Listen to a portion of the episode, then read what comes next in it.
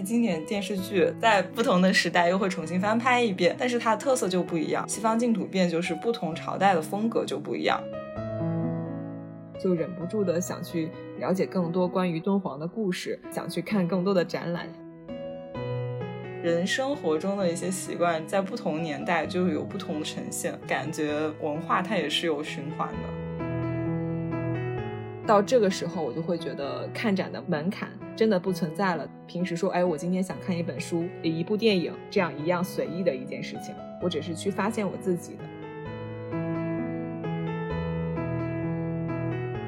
欢迎大家来到新一期的《逃离乱炖》。Hello，大家好，我是桃子。我是阿狸，这一期就像上一期结尾说的，我们想聊一聊跟博物馆相关的事情。博物馆应该广义上来讲就是举办展览的地方，像美术馆啊、艺术馆，可能都在我们这一次聊天的范围内。我是一直都很喜欢去逛博物馆，然后还有各种展览的。但我其实之前是跟桃子之前说的那一类人有一点类似，就是对他有一个刻板印象。因为自己平时是属于有一点儿喜欢看动漫那种类型的，然后看纪录片啊、历史片啊，就会有点昏昏欲睡，提不起兴趣。然后想当然的就会认为博物馆那一类的东西就是比较严肃的。然后又因为自己离高中毕业的时间越来越长，学到的一些历史知识就是经过岁月的过滤也越来越 少。然后我就想了想，博物馆的话，感觉应该就是那种很大。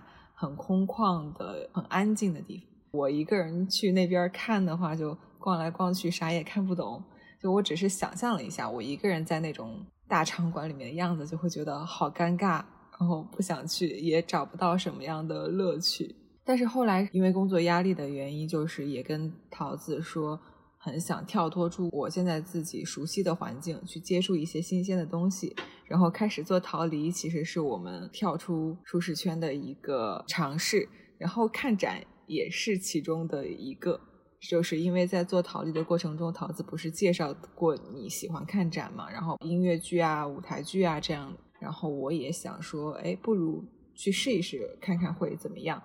而且就是你推荐我去看展的那一期，刚好就是我们逃离的音频的第一期。虽然是我们以前做视频的最后一期，然后我们就把它转成了音频。然后在那一篇里面，桃子有介绍过你看过的一些音乐剧和展的感受，也推荐了一些怎么去找、在哪儿看展、怎么去看展。这些对我来说都降低了门槛，因为。之前不想去看展，还有一个原因就是那件事情对你来说是完全陌生的，你也不知道。哎，我如果想去看展的话，该怎么知道在哪儿能看呢？然后这个票要去哪儿订呢？是不是跟订电影票一样？事实证明就是跟订电影票一样，还比那个的时间更自由。不知道看之前是不是要做一些准备，才会避免在看展的过程中很懵，或者说很尴尬。刚好。我们在做那一期视频的时候，你给到了我很多的引路的感觉吧，所以我后来也就跟着去做了这一次的尝试。不过我们第一期其实讲的是去剧院。其实不是看展，我觉得这两者还是挺相似的。感觉你刚才剖析了你的一些心理的历程，从你对博物馆不感兴趣到为什么去尝试博物馆，挺有意思的。因为我好像是一开始就挺喜欢博物馆啊、展览啊这种东西。每个城市，我首先想要去的就是先搜一搜它当地有什么有特色的博物馆，或者说特色的展览，就会选择去这种地方。我可能就之前不知道，跟我不。不一样的，就是没有这种习惯的人，他们的想法是什么样子？所以我觉得还挺能换位思考一下。嗯，我邀请的那些同事是不是跟你也一样？就是可能认为博物馆是一个很无聊的地方，或者说门槛太高，然后不能去这样子。所以我也还挺想听一下，就是那你第一次去博物馆的经历是什么样子的？其实我觉得还挺凑巧的。我第一次去的这个博物馆呢，是在一个非常充满爱的日子去的，就是二零二二年二月十二日。我是当天才去查我该怎么去这个博物馆，然后这个展馆离家大概就是几百米的样子，觉得很惊奇。首先，这个展我大致的介绍一下，它其实是一个跟敦煌莫高窟相关的一个互动型的展，它的名字叫敦煌奇境。我到了那边去之后呢，发现这个展馆其实还挺小的。一开始确实还是会有一点点尴尬，不知道哎从哪儿进去啊，然后这个进馆的这个手续是怎么样的。然后去了那边之后，就呃先扫码。扫码登记自己的个人信息，然后他会给你一个手环，呃，作为你那个可以进展的一个通行证。当时这个展呢，它是会有讲解员一批一批的带队的，所以你得等待每一批的那个进场的时统一的进场时间。在等待的期间呢，刚好就去旁边逛一逛，就发现啊，周家的周围原来这么的丰富，然后有鸟屋书店，然后还有一些日料店，然后咖啡店。就是突然发现自己好像在这边都住了一年多的时间都没有这样探索过。到了可以进去的时间之后呢，跟着讲解员大概有十几二十个人吧，一起进入展馆。进入展馆之后，讲解员就会首先介绍一下，哎，敦煌是整体它是一个什么样的背景，要介绍的这个窟它是一个它特殊的意义在哪，然后他就会一趴一趴的去介绍，它有自己的呃叙述的框架和逻辑。然后非常的耐心，就像给小朋友讲课一样，也会跟大家互动。就比如说，问一下，哎，你看到这个东西的时候，你有一个什么样的猜测？你有一个什么样的感受？然后有一些实际去过敦煌的人呢，也会主动去分享我当时在那儿看的一个感受是什么样的，我看到过什么样的东西。我呢，就是呃，还是没有摆脱那种就是第一次去吧，就比较尴尬，然后有点有点不好意思的那个心理吧，就比较陌生嘛，然后我就会一直缩在后面，就有点担心，如果被问到，哎，你是什么感受，我也说不出来。但是站在后面就有个问题，就是你可能看，就是不能跟着讲解员说的东西，刚好能够看到那个展览的展览的一些文字描述或者说是图片，所以。就会肝管有点差，然后我走着走着，我就没有再跟着那个队伍，就变成自己去看了。但是刚好这个展它的一些文字描述的解释非常的详细，所以即使没有讲解员，你一旦沉浸到那个展里面的时候，你也是能够看懂它的每一个部分是在讲什么内容的。而且当时啊，第一次去看展，总还还有一些心态呀，很奇怪的，就是因为这个展览是付费的嘛，而且也还。不是那种很便宜的，就是会比电影票要贵很多的那种，所以我当时就想说，哎，我不能说走马观花的就这么过去，我就是到处都瞄一眼，瞄一眼，这钱就有点浪费了，所以我就会特别仔细的去看他的那些文本解释，就想说我一定得带着点东西回去。那个时候我们俩不是也在想说要出 vlog 嘛，所以就是我看完那个解释，我还会把那个解释拍下来，就拍了特别特别多的素材，虽然之后再也没有被用到。后来就会发现，哎，好像也没有必要，就是斤斤计较到这种程度，就要每一个字都得付出那个付费的价值的那种感觉，倒没有必要到这种程度。原来去看付费的展和看免费的展心态这么不一样，应该是跟你同一时间，就是在深圳这边，他在申博那边有一个敦煌展，它是免费的那种预约性质的，整个心态好像好像跟你就不一样，我感觉。我一去到那里，然后拍了一些照片啥的，我都觉得我自己感觉长知识了。就深圳的那个敦煌展，它还蛮大的，它有几个复刻的洞窟，四个复刻的洞窟。然后除开那个之外，还有很多壁画文物，就走马观花的逛下来也需要一两个小时的这种。啊，我这边感觉就是一个小时差不多了。他们最后还会有一个表演，那那个表演我就没有继续看了。哎，为什么呢？因为。当时就觉得已经学够了。我后来再去看了其他的展之后，觉得这个展并没有特别的惊艳，不管是从策展的方式上，还有它内容的深度和广度上，其实都不算是特别优秀的一个展览。但是这一次展仍然是非常有积极意义的，对我来说，因为它本身是有讲解员带队嘛。然后我当时第一次去，我又是很害怕犯错，然后很害怕尴尬的。避免了我独自一个人不知所措的那种情况发生，然后而且这个讲解员呢，他就是有点像幼儿园老师带小朋友那种感觉啊，就是会给你很亲切，然后一下子这个展给你的那种门槛的那种感觉就没有了，你好像就更加接纳了。自己通过这样的方式，简单的去了解敦煌相关的一些知识吧。其实通过讲解员还有一个好处，就是像敦煌莫高窟这样的东西的话，其实你不去做任何了解的时候，你很难去有一个思路去理解它这个东西是什么。就像我们平时去寺庙去看佛像，或者说是去看菩萨，其实你看的可能就是一个宏伟的感觉，很神圣的感觉，感官上去感受这个东西的一个呃精致啊，或者说是。呃，神圣啊，或者感受一下带呃那个相关的这个宗教的一个信仰呀，就是它是一个纯感受上的。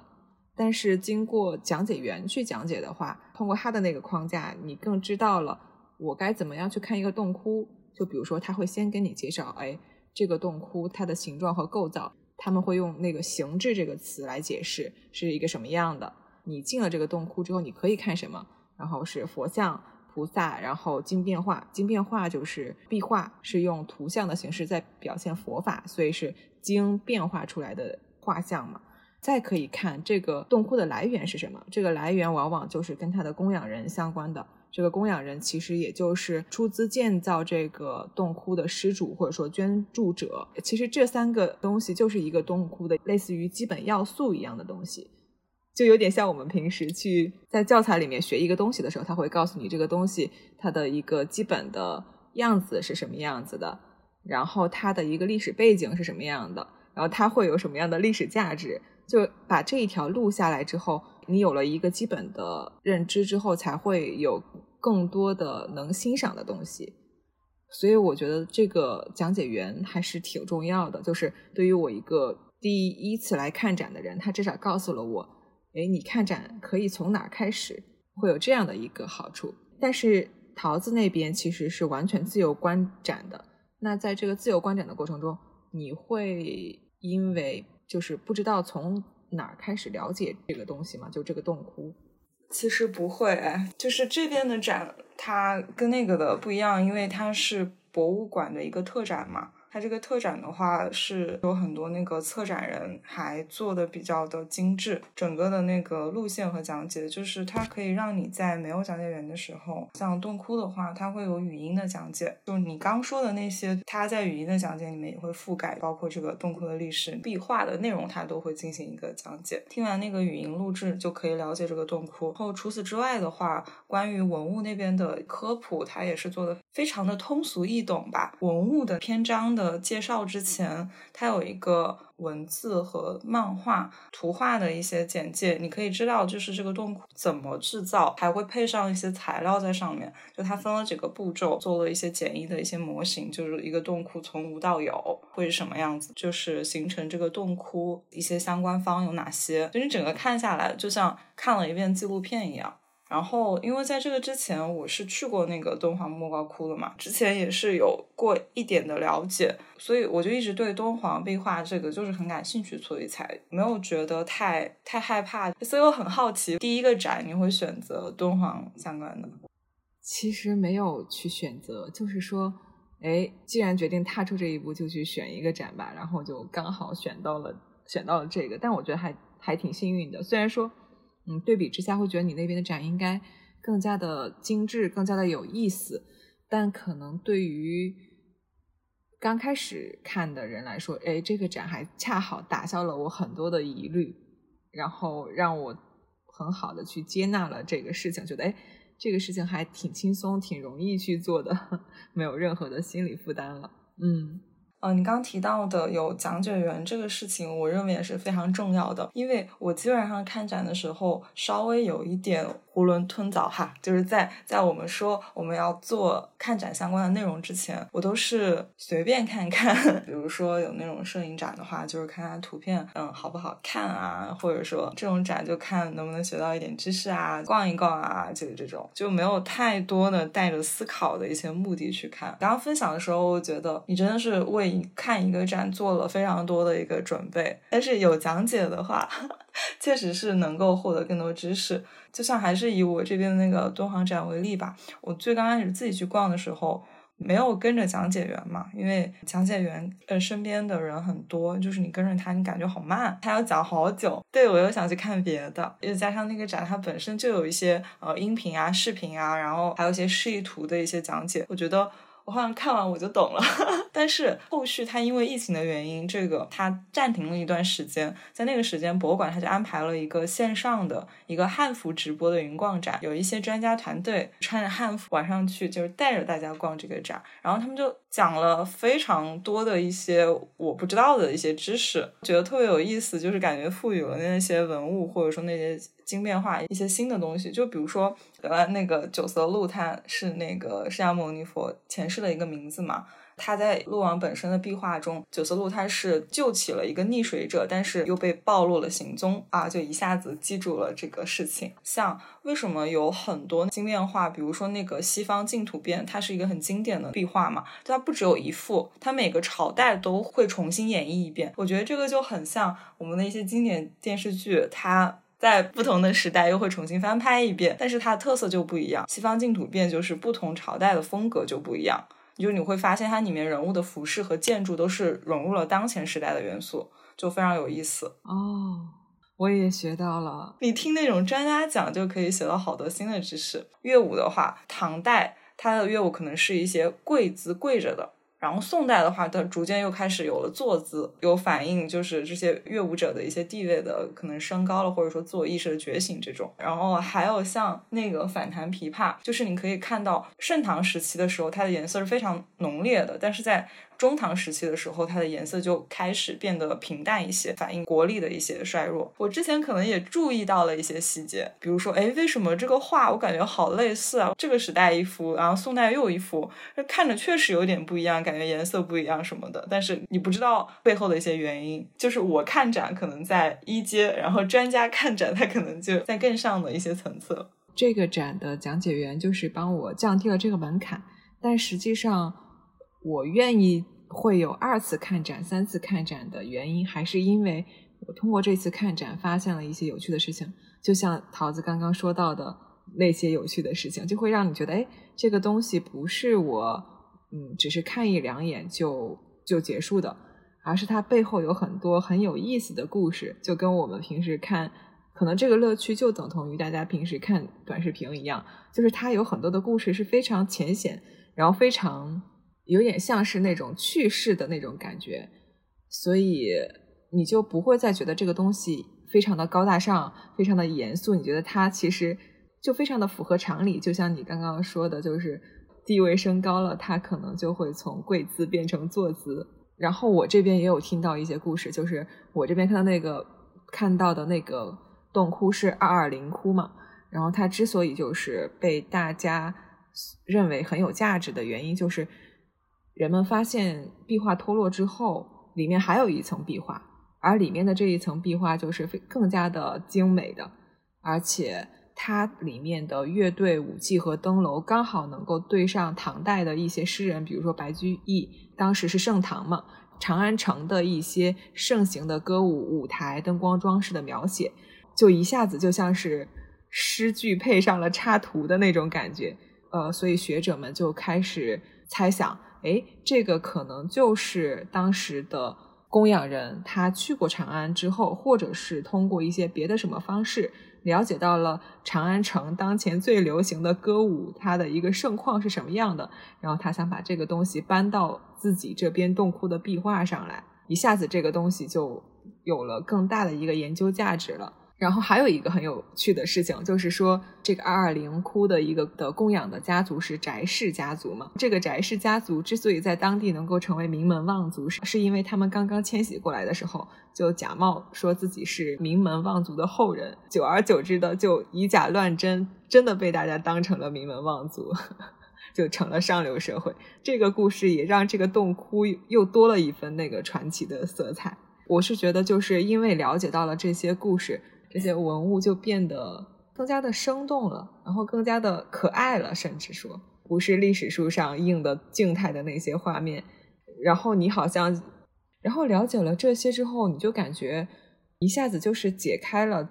怎么看敦煌莫高窟的这个密码，也解开了怎么看展览的这个密码。就忍不住的想去了解更多关于敦煌的故事，然后想去看更多的展览，想去了解，哎，还有什么东西是我不知道的？嗯，我觉得就是看展的时候，就这种获得感，就是激励我去找更多的其他的展去看的一个很重要的原因吧。对，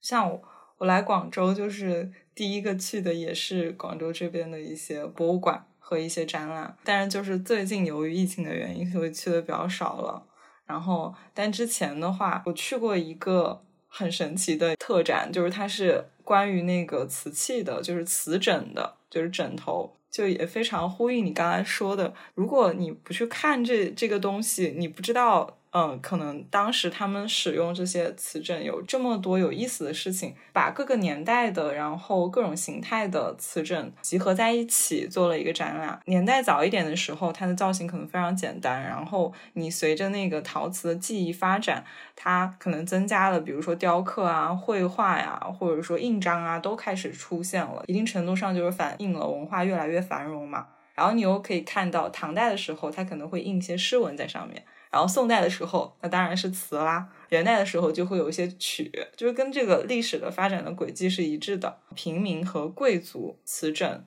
的那个精致程度是非常天壤之别的，就是可能平民用的就非常的简单，但是贵族的甚至都有一些特殊的形象，比如说你虎年的话，可能就是一个小老虎的那种造型，还有丰富的色彩。对，就不同的地方的窑生产出来的瓷枕也不一样。景德镇那边的窑出来的瓷是什么样子的？或者说像河北那个正定定窑那边出来的一些。瓷器是什么样子的？就像定窑那边，它可能就是浅色为主，因为其实有那种浅米色那种窑，它其实要做的比较的精致，就是没有瑕疵，也是很难的，就是对制造技艺要求还是挺高的。可以通过这个瓷枕它的颜色或者说样式，你可以判断它属于哪个产地，就是类似类似于这种，你会觉得其实一点都不沉闷吧？就是这些文物看起来，甚甚至都跟我们当前流行的一些东西也有关联性吧。就像他们会在那个瓷枕上面去，就是写上自己喜欢的那个诗句，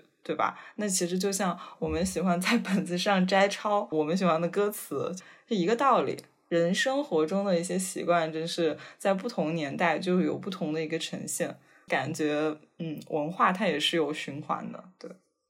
我刚刚想说，我觉得这个还挺浪漫的，就是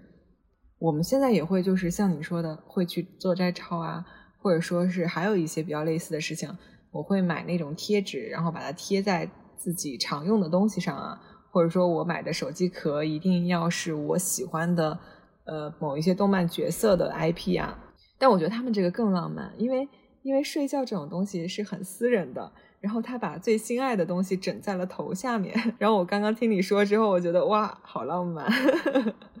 其实还有别的一些，比如说像在艺术展馆的一些展，这些展你后面有去看一下吗？对我刚想说，就是我觉得我看过的这么呃，其实还没有太多的展吧，可能可能应该有五六个展的样子吧。今年，然后印象最深的其实是在浦东美术馆看的徐冰老师的一个个展。你能够从这个展里面看到的，就是更多跟现实社会问题相关的了，就不再是。从古代映射到现在，而是你看到他表达的东西问题，可能就是当今社会它的一些问题。我在看这个展之前，其实也没有做太多的准，没有基本上没有做准备吧。有看过狂阿弥的关于徐冰老师的一个视频，但是我的了解可能就仅仅限于我知道天书，然后我知道天书是一个什么样的作品，但是我也从来没有想过他为什么要做天书。然后他到底想表达的东西是什么？去看了这个展之后，首先非常想夸赞一下策展人，他真的是非常用心的，用不同的形式去表现了徐冰老师的不同的作品。你在这个展馆中能够完全的沉浸在他这个艺术家的艺术语言的世界里。这个展呢虽然非常的大，但是因为他的表现手法非常的多样。所以你在看展的过程中，完全不会觉得呃有有点看腻了，或者说我有点没耐心了。这个展的时间为什么这么长？你就真的是跟着他的一个展的路线，这样一步步的去品下去。然后我最喜欢的其中的一个部分是文字隐身术，它是指这个作品是在不改变原始文本内容的前提下，它只是改变文字的组织形式。其实就有一点像呃那种解密的那种形式。我可能比如说我现在做一个非常简单的手法，就比如说我现在要暗示桃子，但我不把桃子这两个字写出来，我可能会画一个桃子去表达，哎，这个东西的意思是，只是说呃这个文字引申术里面的会传达了更多的规则，如何去做这种文字的加密，也因此能够传达更丰富的信息。我之所以对他。印象非常深刻的原因是，除了他本身这个作品所表达的内容之外，还有徐斌老师为这个作品他所做的序。首先，这个作品它是用一个小读物的方式来呈现的。然后，我当时呃和周围的看展的人，我们真的是一页一页的去翻，然后看到一些巧思，就是他很巧妙的去转换文字。转译文字的方法的时候，甚至会忍不住笑出来。大家都觉得这是一件非常有意思的事啊。然后徐冰老师在这本读物最前面所做的序，让我特别的印象深刻。就是他他当时的这个原文，我有拍下来啊。呃，是这样说：他说，我这代人在那个特殊的年代，没有得到应有的人类文明成果教育，是在被限定的知识内认识世界的。当世界向我们敞开时，我们不会判断文明是怎么回事，要命的问题在哪，也不知道自己在世界舞台上的位置，该说什么，该怎么说。读完这个之后，特别的有共鸣。我们也遇到了一样的瓶颈，但是我们可能不是说像他一样，在他那个年代所接受到的教育，它存在的问题，而是我们现在生活的环境中，我们所看到的东西好像被推荐算法所左右了，然后他给我们推荐的东西。要不就是他希望我们去看的，要不就是他认为我们想看的，而它的局限主要是局限在了我们过去对这个世界的认知里。可是算法和我们自己本身都不一定会了解我们自己，所以就感觉哎非常相似。而且在最后还有一段话也让我特别的印象深刻，但是它不是在文字引申术这一趴讲出来的，他是说艺术说到底就是艺术家面对时代有自己的话要说。要把这个话说到位，说的有感觉，就必须找到新的说话方法。我有的时候觉得，我们其实也是在找新的说话的方法，或者说新的表达的方式，一直在探索这个方式。就像最近大家都很喜欢看脱口秀嘛，脱口秀他找到了自己普及的方式之后，他就能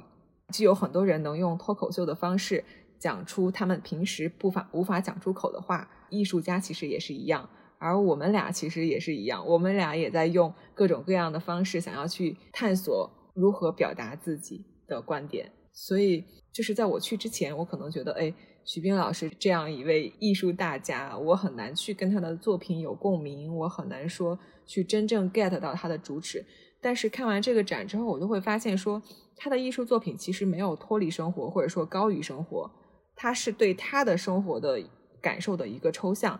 而我们通过他的这个抽象，也许不一定能够看到当时抽象的时候对应的那个具象的东西，但我们会看到我们生活经历的缩影。就每个人看到的可能都不一样，大家看到的可能跟艺术家本人想呃所所看到的也不一样。但我觉得我不需要给一个交代，说我看过这个展，我就是学到了什么。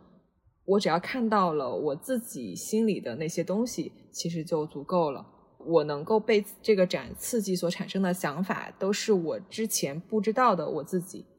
然后或者说我未来可能会发展变化去往的一个方向。到这个时候，我就会觉得看展的门槛真的不存在了。在我这里来说，就是即使是艺术大家的一个个展，我觉得我去看的时候，也是一件很轻松自如的事情。然后就跟我们。平时说，哎，我今天想看一本书、一部电影，这样一样随意的一件事情。我只是去发现我自己的，去看自己想看的东西的。嗯，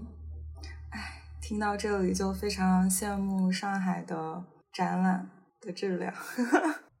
就是这种个展，呃，做到这么高质量，还，哎，真的还挺羡慕的。像我去的一些个展，就深圳的那种像雕塑的个展，我经常会觉得没有那么的。喜欢吧，可能就之前去过一个建筑师的他的个展，展出了一些他的一些雕塑作品，因为也就只有几个，就是也没有很多，大概了解了一下他每一件作品的一个历史以及为什么要这样做。它可能探讨的是一些，比如说人类当前的问题，或者说呃当前空间的一些新的尝试的设计，就是类似于这个样子。好像没有你这边这么深的一些感悟，可能因为建筑它本身就是一个更为宏大的一个命题，还是怎么样子？感觉像文字啊，或者说书本，或者说图片摄影这样的形式，会更加容易有共鸣一些。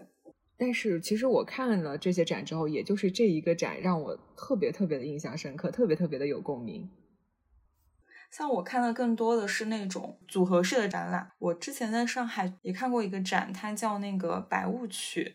这个名字其实听起来非常的不知道它是要讲什么。然后他发的那个小画册，讲那个展览的那个首页的那个图片，其实看着也稍微有点诡异。就百物曲，它其实是指你生活中的各种物件或者说事物，它都有它存在的意义，而且就是在不同的时期。它有不同的意义。你有非常多世界舞台上有非常多不同的文化和知识体系，它在不同的时期和语境里面的意义都不一样。它就是为了表达这样一个主题，然后它里面参展的作品形式非常的多样，就不仅有照片、雕塑，还有诗歌、舞蹈、音乐，就甚至还有一些舞美和服装设计、小的空间设计。就是你觉得像一个大杂烩一样，我现在想起来就好像是一个微缩版的我们自己真实世界里面会产生的所有东西，你可能都能在那儿找到。不管是一些音乐，就是一些很奇怪的一些声音，是一些日常的一些生活的一些物件，动画它去表现当代的一种什么宗教啊或者文化一些缩影都有。所以我当时。在这个展里面待了一整个下午，但我还没有看完这个展，也是我对我的一个还冲击蛮大的一个展，因为时间稍微有点久了。我我印象比较深的是，嗯，关于那个具体的装置上面有一个巨大的白色的蟑螂，就非常大非常大，就可能占了一两平方米的那种蟑螂，就是反过来的，会让人联想到那个卡夫卡的《变形记》嘛，就是突然人变成了一个昆虫。然后还有一些非常有个性的影像，就它有一个纪录片是关于一对海外老人的恋爱故事。这一对华侨，他们可能身份、职业就是不是那种我们平时会遇到的那种职业，但他们的恋爱故事其实就是芸芸众生中的一对。但是他就是被那个纪录片导演找到了，那个纪录片就是记录了他们从年轻到年老的一个变化。同时，那边有一个小空间，里面贴满了他们。的照片，还有个纪录片里面提到的一些老物件，你看完就仿佛就是经历了他们的一生，然后有这种还蛮温情的，对吧？但还有那种非常多表达了对宗教的向往，或者说一些对怪力乱神的东西，就很神奇。就那个影像，它可能就是一堆人在那里跳舞，也不是跳舞，就很类似于现在不是有说那个草地被爬行的人占领了嘛？就是有些高校。会去在那边爬吗？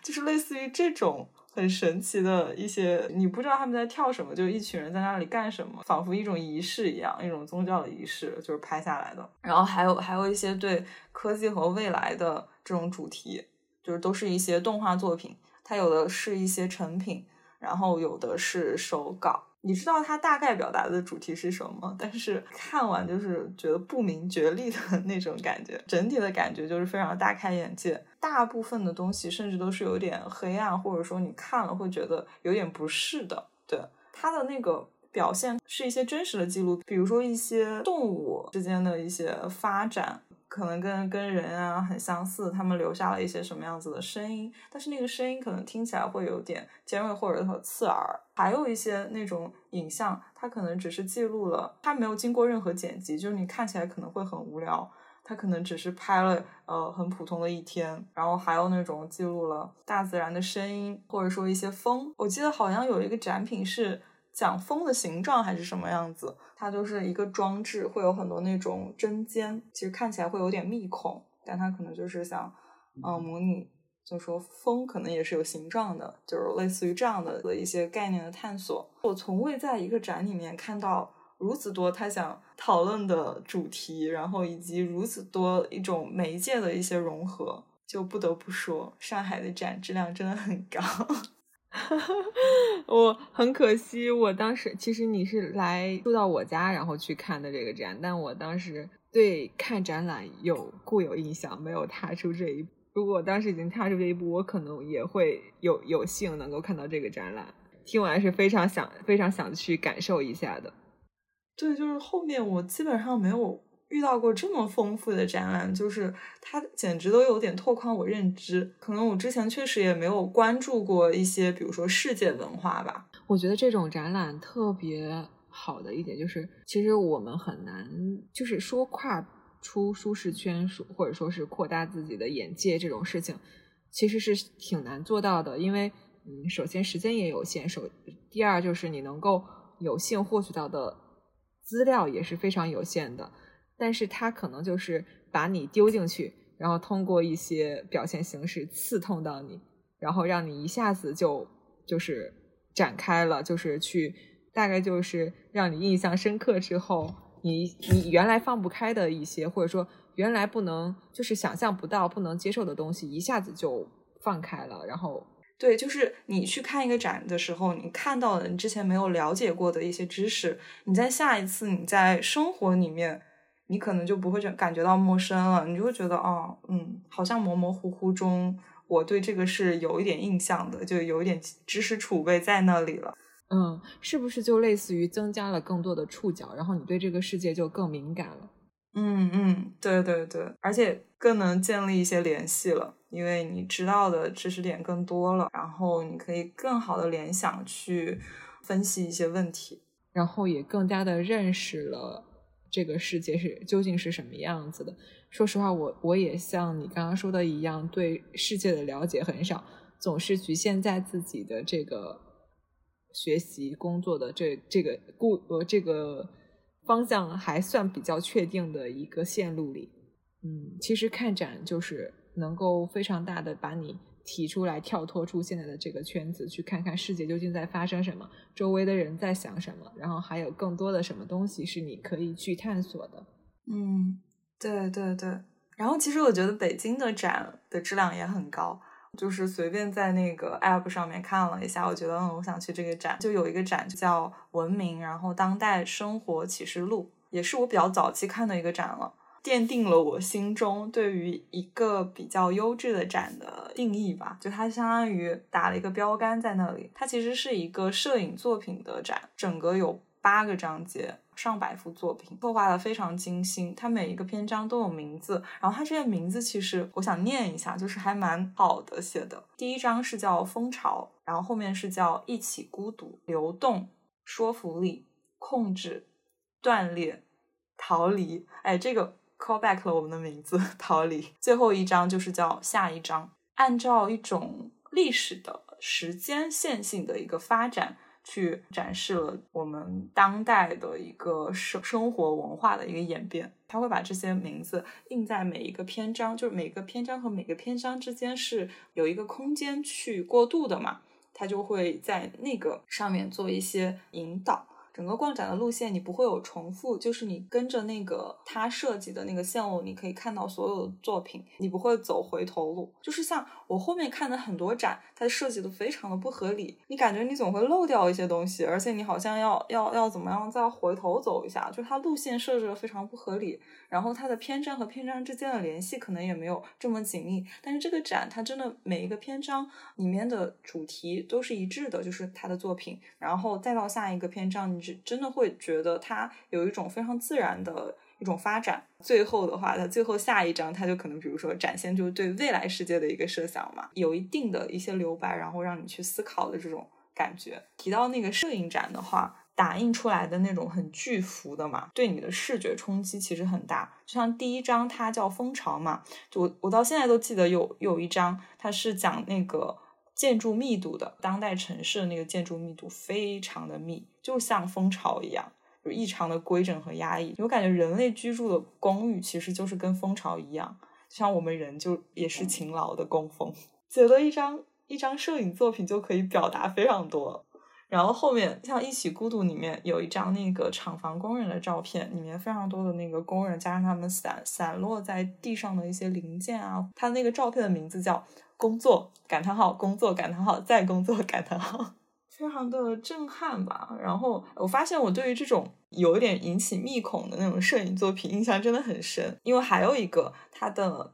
还有一个作品，它名字叫《我的东西》。那个艺术家他很有意思，他每年都会把他一年使用过的一些商品都给它规规整整的排布在一起，从大到小，这种就是非常巨型的一幅画。你最后看到的就是一个非常颜色鲜明，然后好像摆的很整齐，你仔细看好像也不是很整齐的 那种。他一年使用过的商品就是一几百多个吧，非常有冲击力吧。他其实是想让你思考一下，就是当代的一些商品商业化呀、工业化，就是对人生活产生的一些影响吧。你一年可能会使用到什么样子的商品？如果你没有把它留下来，你可能随意丢弃了，你可能根本没有感觉自己其实是产生了这么多垃圾吧。因为你使用使用掉这些包装，它其实是会扔掉的，但是它这个就是收集起来了。我觉得这个好有感觉的点是，就好像是一个具象的人，就虽然它是商品。但他给我的感觉是，他是这个人的样子。如果可能换一个不同职业，或者说是甚至是消费水平不一样的人，他可能又是另外一幅。如果能有对比的话，感觉也会很有意思。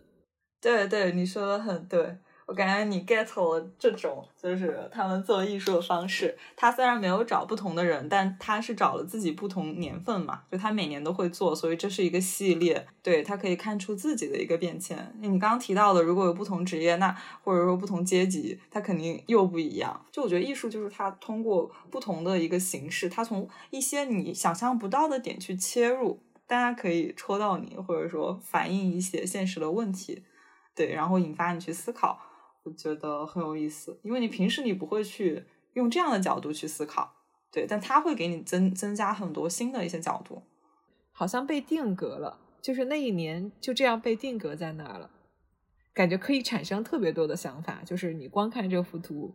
就是仔细的这样看，就是呆呆的这样看着它，你可能会脑子里就会冒出各种各样的想法，好有魅力啊！这个事情，对对，就是它明明只是。只是一幅摄影作品，但是你可以在那儿，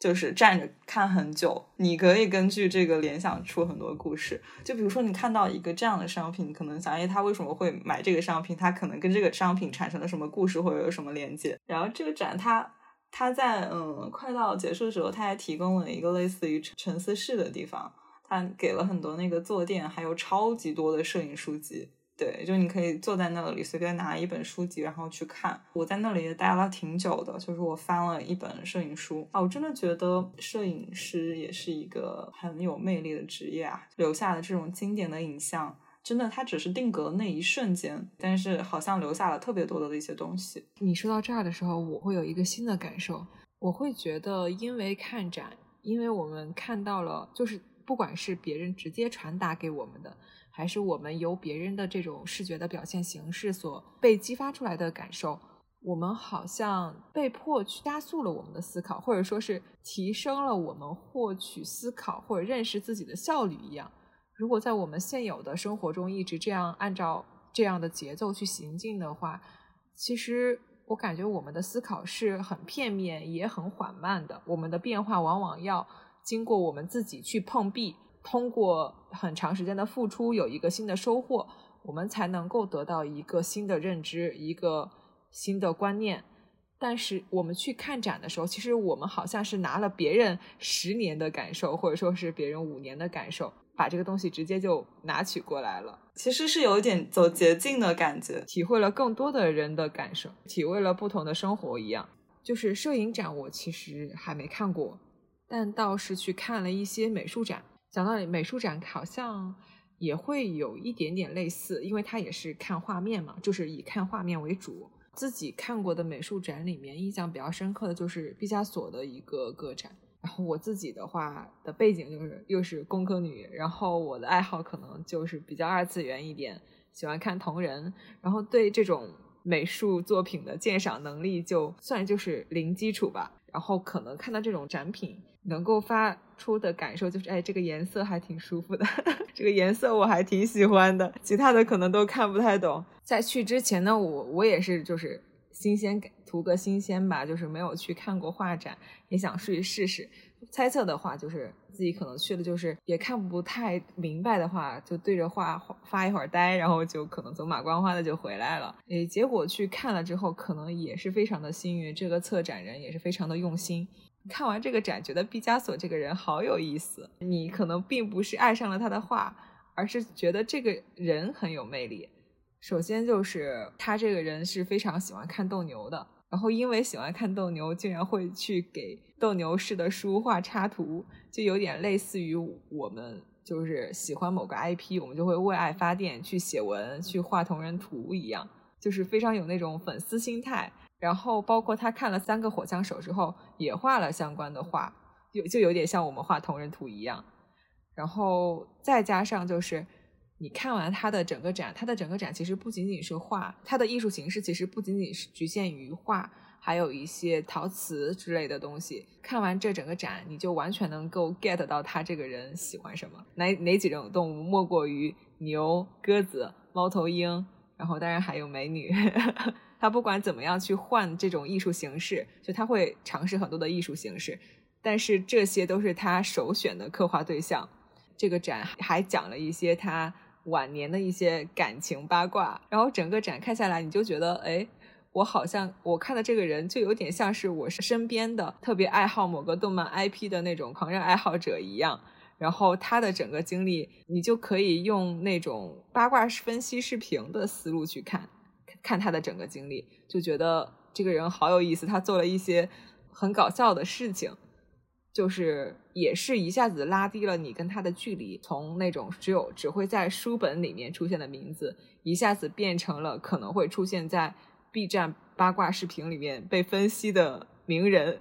我觉得这个还还是挺有意思的，就是这也是他他的这个个展，也是我看过的美术展里面我自己觉得给我留下的印象最深的一个展，就是不仅仅局限在他的作品上，而更多的是。让你了解了他这个人是什么样的，也因此他的每一个作品都变得更可爱了。又我又用了“可爱”这个词，哎，我觉得当你发现一个东西很可爱的时候，这个“可爱”这个词就是更加的亲切吧，就是拉近了你们俩的距离之后，你就不会再觉得他那么的不遥不可及了，你就会用更加推测你身边的人的这种想法去推测他，去看待他一样。嗯，是的，是的。有的时候你会感觉艺术家他是离我们很遥远的一个存在，他好像不会出现在我们生活里。但是你通过这样的一些细节，你会发现他其实跟普通人也没有什么太大的区别，对不对？你一旦觉得他可爱亲切了之后，仿佛你看他的东西也带上了一些滤镜。反正我现在听你说完，我对毕加索的印象可能也变了。之前对他没有一些标签啊，哦，他好像就是一个艺术家画抽象画的，你不会有什么其他的一些细节。但是现在的话，我可能会觉得，哦，原来他也跟我一样，也有 也有自己喜欢的东西，然后为爱发电，会做一些粉丝才会做的事情。再次重新感叹一下，上海的展质量真的很高。深圳这边的话，因为很少有这种比较出名的人的一些个展，它但是从另外一个方面，这边有很多很新的一些技术相关的一些展览。就深圳这边，它有很多关于嗯科技和艺术结合的一些展览的探讨，然后它还有一些就是给一些青年的青年实验的，它可能只是一些学生的作品，但是我仍然觉得他们非常有意思。我之前就看过一个叫嗯呃碰撞的光，然后青年实验艺术设计展。有一个作品叫《欲望泡沫商店》，它就是一整面墙，全部都是用泡沫包裹的一些商品，然后。呃，每个商品上面都会配一些煽动人购买欲的文字，就是像李佳琦直播间那种什么啊买买买，然后呃什么呃买上呃穿了它你就是最硬的什么潮流女孩，就是类似于这样子的一些文字。然后他还提供了一个互动的方式，就是它有台机器，你可以随便放一个商品上去，它可以通过那个视觉的算法识别出来这个物品是什么，然后给你这个东西生成一张专属的影像海报，就是它会让你去反思。当代的一些营销话术带来的可能是过于膨胀的一些物欲。你购买这个东西真的是你需要的吗？还是只是当时头脑一热，被它渲染的一种理想的生活状态吸引了？你觉得购买了这种物品就可以拥有别人描述的这种生活？然后那个展还有一个作品，它叫《失明》，它是用一个圆形的膜状物可以偏正成像，你可以通过那个。原型膜去看到未来人类眼里所见的东西，你可能看到的是一些光怪陆离的颜色，或者说很奇怪的一些世界。希望引起大家对环境保护的一些思考。就是他说，如果二零七七年，如果我们仍然还是以现在这个样子去破坏环境的话，比如说眼睛可能会有一些疾病。可能你看到的世界就是就是那种，比如说绿色的，然后有很多那种很奇怪的像小虫子一样的东西。反正就是透过那个圆形，每一片圆形薄膜看到的东西都不一样。我在那里，我要调整自己身体的角度去看每一个那个圆形薄膜里面的东西。就对于这种，你需要深度参与，因为你的一些输入，这个展品它会有不同的反馈。的这种形式，我觉得非常有意思，就是我会记得特别深，感觉是很符合深圳这个城市它的一个特征，就是很现代，然后很有科技感。是的，是的，就不同城市的气质是不一样的。就是总的来说，我觉得，嗯，就是我看过的展览里面，它其实就分为像呃博物馆这种比较。固定的常设的一些展览，它其实更多的是一些文物。它可能要根据它的时间历史去进行一些排布，它不会有什么变化，或者说它也没有相应的主题，它只是要表达每个朝代可能呃会有哪些文物。当然，它也会结合当地的城市的一些特点，去突出一些呃城市特色相关的一些历史。除此之外的话，就是一些特展，会有展期的，然后有主题的，可能是文物，可能是雕塑，可能是艺术作品，或者是甚至是我说的这种互动的一些。形式，它可能是在博物馆，也可能是在美术馆，或者说各种艺术场馆，嗯的一些展览。我觉得大概其实可以分为两类。然后像我的话，其实也是更加喜欢第二类吧，就是一些有主题的。因为像像长寿的展，我感觉可能就是大家印象中的那种博物馆的展览，可能看一次，或者说你没有带着目的进去，你会很懵，就是可能就是走一圈，然后感觉好像也没有什么，就感觉各地的博物馆不是都这样吗？就是会有这样的感觉啊，对，确实是会有这种，就是一般一定会有的字画，然后服饰、民族服饰 这样的。但我会觉得，其实那个就像一本很难啃的那种大部头的书一样，就是因为本身就是像这种省省级的博物馆都是免费的嘛，你可以说，哎，我今天去有有空，我去看一个小小展厅，然后我看完之后就哎结束了，然后下一次有空我又可以再去看一看，就不用给自己很大的压力，说我一定。今天要带东西回去，就是我一定要学到东西才能回去。其实我觉得它可能就更加像是一个你闲暇之余可以去随便逛逛，然后也许能够发现一些有趣的东西，就像有趣的东西，就像公逛公园一样。我其实自己最近也很也在想，哎。这些东呃这些文物的美，我要怎么样才能更好的去发掘呢？是不是自己还是可以先去多看一些纪录片或者说是综艺，先让自己发现这个东西的趣味，然后再去博物馆去看的时候，也许会比现在去看更加的简单一些吧。也像桃子说的，它可能就是一个素材库，就是你带着目的去，你你这一次想要去参考一些什么样的东西，然后你可以去博物馆看到很全面的一些展品。然后去发现你想要发现的东西。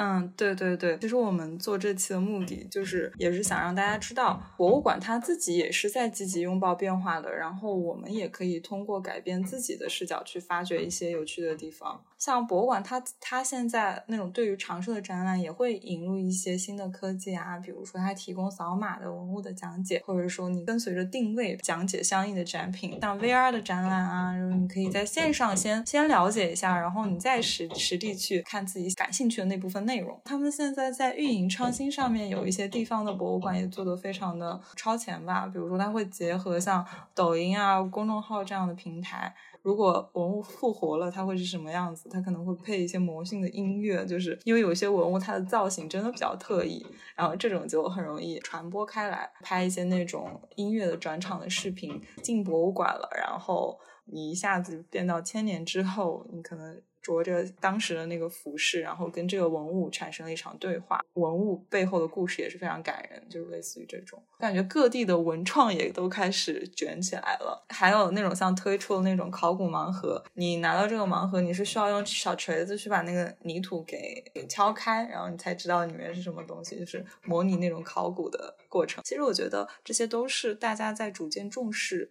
传统文化的一个传播的趋势，就像桃子说的，就是他们在与时俱进的去做很多的变化，我们也应该适时的去打破以前对他们的固有认知，也愿意去了解他们为了让我们更好的接纳所做出的很多的努力。然后另一方面，我觉得博物馆也和展览也真的是一个让我们建立与世界更多的连接的地方。就像我们现在用 A P P 去，不管是购物还是一些社交媒体的软件，就是我们总是被猜你喜欢所圈住了。我我有的时候就会很怀念小时候我们去看杂志的时候，杂志上有你特别关注的那个连载小说作者的更新，同时你也会因为这本杂志而了解到被迫了解到其他的作品。然后我们现在就好像。缺少了很多这样的途径，就是你听到的歌，你看到的东西，全都是程序为你设定好的。那我现在想要跳出自己的认知圈子，去看到不一样的东西，我能怎么样去找到这个东西呢？我觉得博物馆是一个非常好的途径，所以这也是我自己到后来越来越愿意去博物馆的原因，也特别也是我特别想推荐给大家多去博物馆看看的原因。其实我们当代人就是打工人，周末还是挺无聊的。大家其实更多的是就是待在家里宅着，然后充充电，然后就是为下一周的工作做好准备。但其实像去看展这种事情，它对于我来说是一个嗯充电的行为，因为有这种期待，我才会更有动力去完成这一周的工作。我会想说，啊，我周末我可能要去看一个什么样子的展，然后因为这种事情，它就是你，嗯，日常 Ctrl C 加 Ctrl V 的这种生活里面有变数的那一点，就是它会让你有对生活有期待，不缺少有趣的活动，只是可能你自己不知道有这样的活动，或者说你缺少尝试的机会。然后像这种展览，它一般其实也在室室内，真的是一个非常好的一个去处。你可以风雨无阻，你都可以去看这个展。尤其是在那种天气不好的时候，它看展的人比较少，你更能够体会到一种沉浸感。看展的时候，你会有获得感，然后也有一种逃离现实的这种感觉，就非常推荐大家去看。如果是没有。看过展览，我们就建议大家可以去挑一个自己感兴趣主题的，可以这个周末就出去尝试一下，然后看看有没有什么